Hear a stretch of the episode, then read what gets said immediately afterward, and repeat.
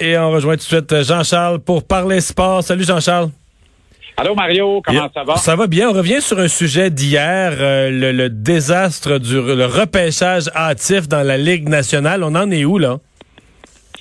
Écoute, ça n'a pas de bon sens. Euh, le scénario est de plus en plus plausible, m'a-t-on dit, pas plus tard que ce matin, bien que euh, euh, d'autres sources proches de la Ligue nationale prétendent qu'il y a un petit moratoire sur la question. Mais là, je veux bien expliquer les enjeux, OK? C'est important. Si la Ligue nationale va de l'avant avec ce projet totalement saugrenu, voire farfelu tant qu'à moi, et un peu fâchant même pour les amateurs du Canadien ici à Montréal et ailleurs au Québec, il y aurait, Mario, dans cette formule-là, à la loterie, une seule équipe qui pourrait s'avancer dans le repêchage par rapport au classement actuel, final, général, qui serait établi via la moyenne de points par match récoltés au cours de la saison, ce qui exclurait les Flames de Calgary et les Canucks de Vancouver de la loterie, parce qu'ils seraient considérés être des équipes classées en série dans le groupe des 16 et des 8 dans l'Ouest à partir de la moyenne de points obtenus par match. Ça laisse donc deux clubs canadiens dans la loterie, les sénateurs et le Canadien de Montréal. Les sénateurs qui actuellement auraient les choix 2 et 3 avant la loterie, soit le leur, et le troisième étant celui des euh, Sharks de San Jose qu'ils ont acquis dans la transaction Eric Carlson.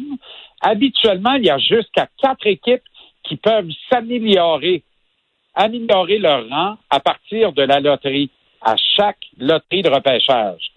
Cette fois-ci, il n'y en aurait qu'une et cette équipe ne pourrait pas gravir plus de quatre rangs.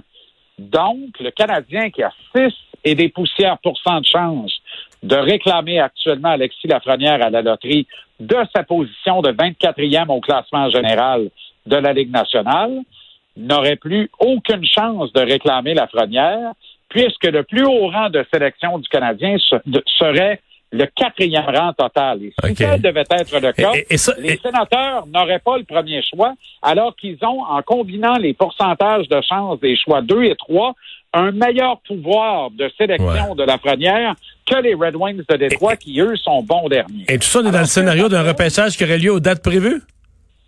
Non, ça aurait lieu trois semaines plus tôt, c'est-à-dire dans la première de juin à peu près quand la Coupe Stanley sort habituellement, pour alimenter la conversation, Mario. Et pire que ça, les transactions qui seraient à être tenues en marge du repêchage ne pourraient impliquer aucun joueur actif des équipes concernées dans la Ligue nationale. Ouais. Ben, j'ai l'impression qu'il va falloir qu'on continue de surveiller ça. Il me semble que c'est des scénarios un peu euh, barbares. Mais notre repêchage, à tirer à la moulinette, à tirer dans le fleuve pour Marc Bergevin. Merci. C'est le pire scénario pour le Canadien. Qui défend les intérêts du Canadien auprès de la Ligue nationale? Je pose la Merci Jean-Charles et je dis nos auditeurs à demain.